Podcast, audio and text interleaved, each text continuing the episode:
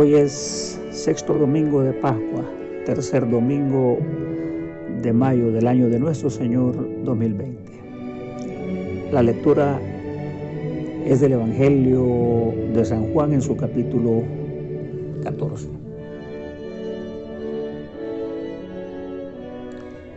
Si ustedes me aman, obedecerán mis mandamientos y yo le pediré al Padre que les mande otro defensor, el Espíritu de verdad, para que esté siempre con ustedes. Los que son del mundo no lo pueden recibir porque no lo ven ni le conocen. Pero ustedes lo conocen porque Él permanece con ustedes y estará en ustedes. No los voy a dejar huérfanos, volveré para estar con ustedes. Dentro de poco los que son del mundo ya no me verán, pero ustedes me verán y vivirán porque yo vivo. En aquel día ustedes se darán cuenta que yo estoy en mi Padre y ustedes están en mí y yo en ustedes. El que recibe mis mandamientos y los obedece demuestra que de verdad me ama. Y mi Padre amará al que me ama, y yo también lo amaré, y me mostraré a Él. Esta es la palabra de Dios. La promesa de otro consolador. En sus decretos eternos, Dios constituyó sendos instrumentos que a lo largo del plan redentor se erigen cual pilares inconmovibles instituidos para asegurarse en beneficio del hombre y de su completa creación. Que nos estamos refiriendo al baluarte indiscutible de la promesa, concepto que garantiza la acción de Dios en favor de los suyos.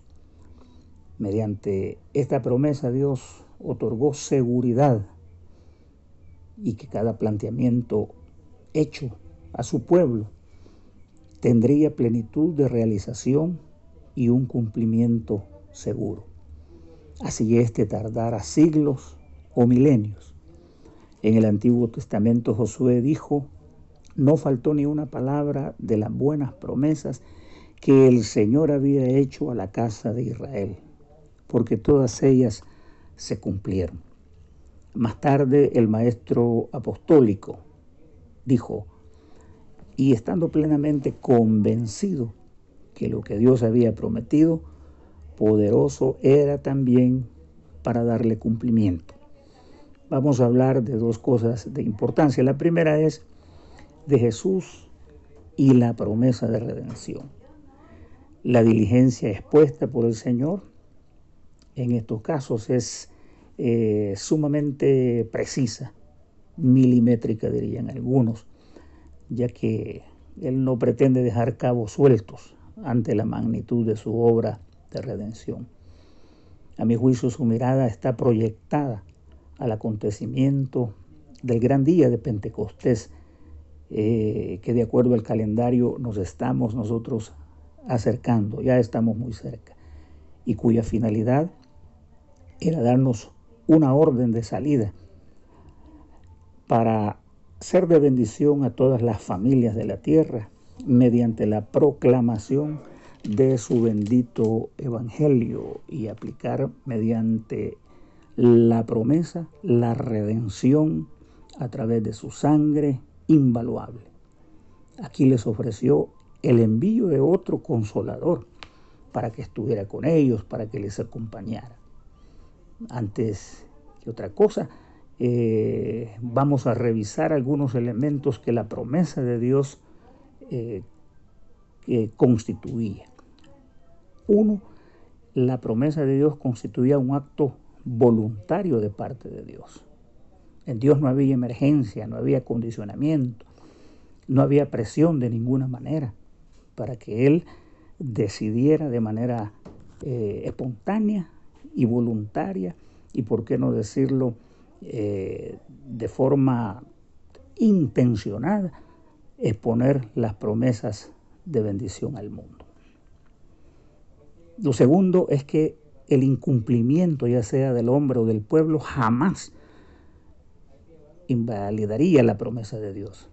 O sea, que nunca su promesa derivó de la disposición humana o el punto de vista del hombre, sino más bien de su férrea determinación y fidelidad a sus decretos redentores.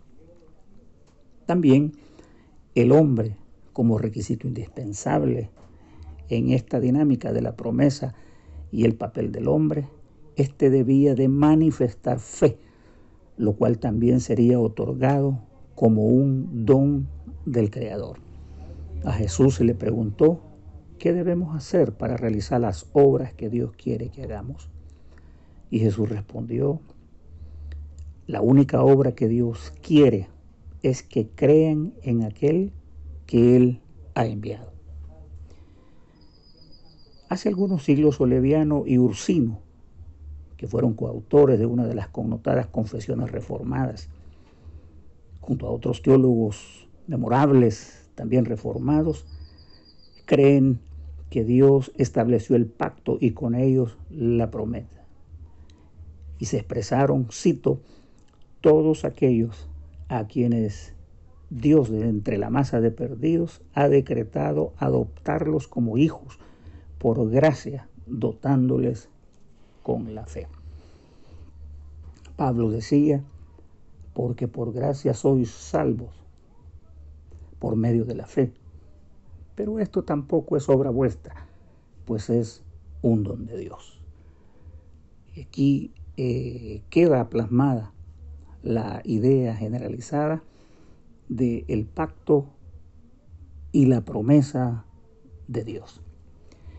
El otro aspecto de importancia, que según el texto es el envío de la promesa, o sea, el otro consolador.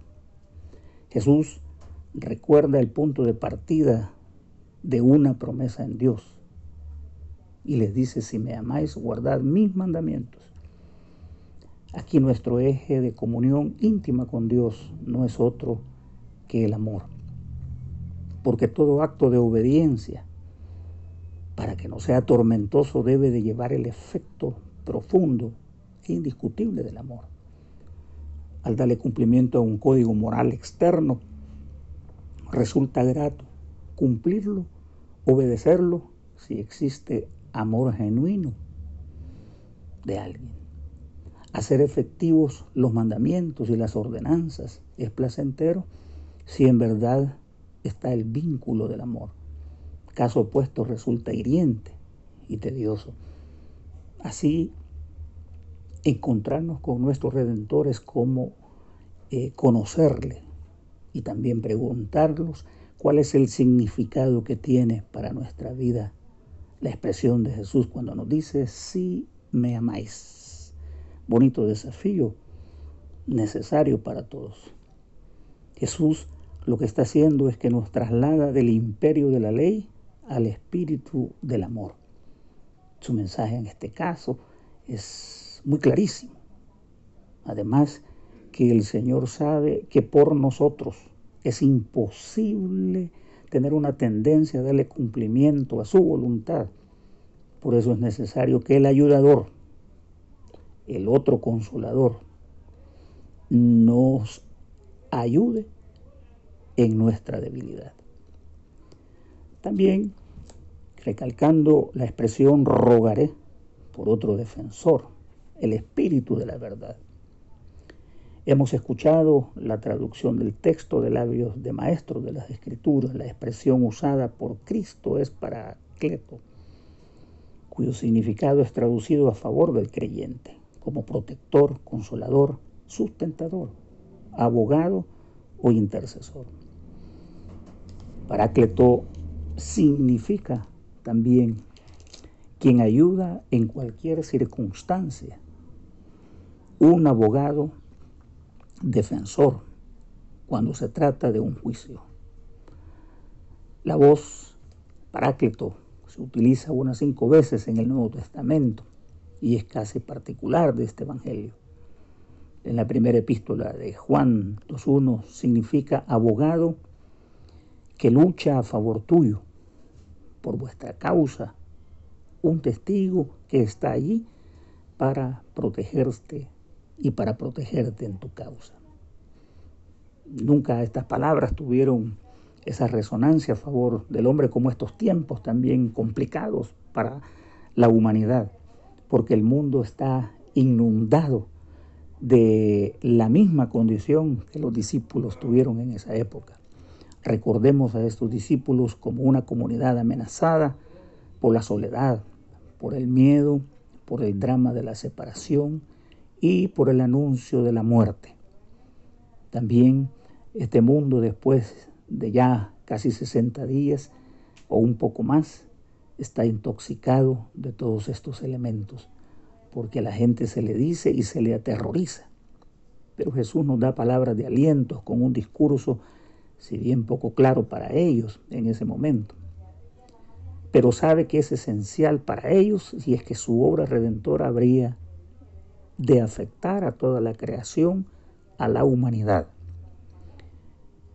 Porque uno debe preguntarse también cómo podrían ir por todo el mundo y predicar sin un espíritu que los convenza de pecado, de justicia, de juicio.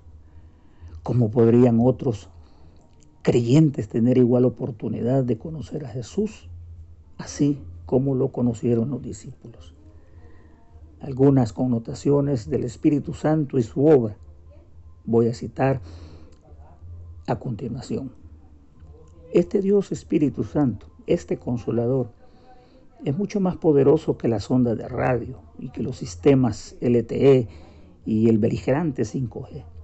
La magnitud de su obra, de este consolador, no fuese posible sin la tercera persona de la Trinidad y su obra poderosísima, obrando a favor de sus discípulos y en las interminables generaciones de sus seguidores a lo largo de la historia de la humanidad. Por supuesto, hasta el día presente. Dios el Espíritu Santo también posee la capacidad, la única facultad judicial para regenerar el corazón del hombre y por ello es necesario nacer tanto del agua como del Espíritu. El Espíritu prometido también, este otro consolador, es único y capaz de comunicar vida espiritual, porque lo que nace del Espíritu es vida. Y el consolador es una fuente insondable para la vida. También el Espíritu nutre nuestra vida tiene como misión primordial glorificar a Cristo y a la deidad en plenitud, además de hacer a sus hijos compañía para siempre.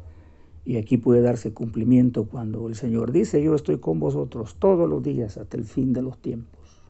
Este espíritu consolador, el otro consolador, esta promesa del otro consolador es la que está persistentemente con nosotros. El Espíritu prometido también recibe el título de el Espíritu de la verdad y aclara también que no está disponible para los del mundo, ya que estos no lo ven ni tampoco le pueden conocer. Aquí la voz traducida es aleteia, que a la vez significa lealtad y verdad.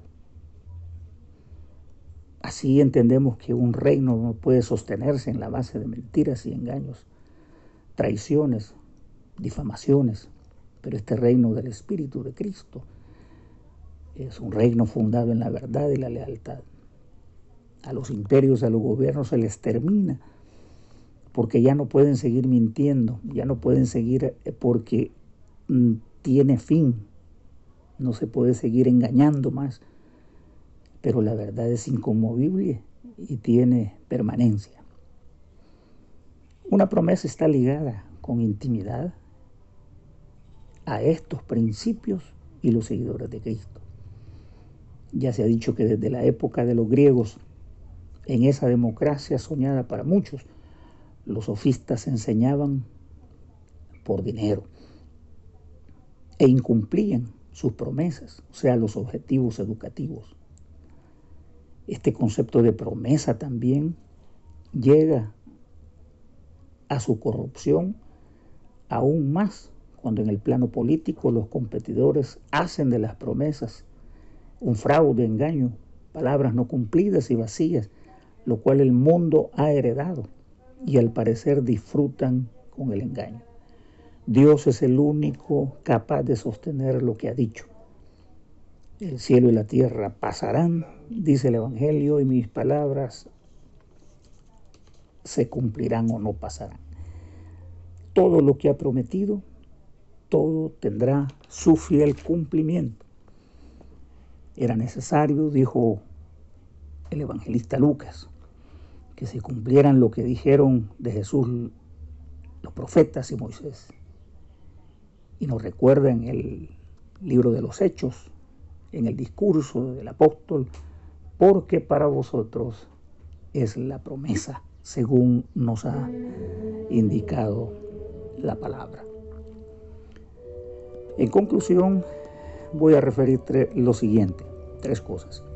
La primera es que la promesa de Dios está fundamentada en un acto libre, voluntario, deliberado e intencionado de un acto de amor de parte de Dios. Tampoco esta promesa es forzada ni tiene condiciones. No es por mutuo acuerdo, ya que así el hombre no tendría cabida, porque su naturaleza le hace ser un ente desleal en contradicción con la fidelidad de Dios. Lo segundo, el amor tampoco se impone como obligación, es más bien un gozo. Así la obediencia requerida, si es amor a Dios, no será una carga, sino un anhelo a cumplir. Recordad que el amor no es una emoción sentimental ni una pasión, más bien son actos que se demuestran. Y finalmente, este consolador prometido está en operación constante, llevando a cabo la promesa de estar al lado nuestro, de iluminarnos, de ayudarnos en épocas tenebrosas, para darnos protección ante el dolor, la pena, la incertidumbre y enfermedad. Así nos conducirá cual si Cristo mismo estuviese presente. Que la bendición de Dios omnipotente, el Padre, el Hijo y el Espíritu Santo, descienda sobre vosotros para siempre. Amen.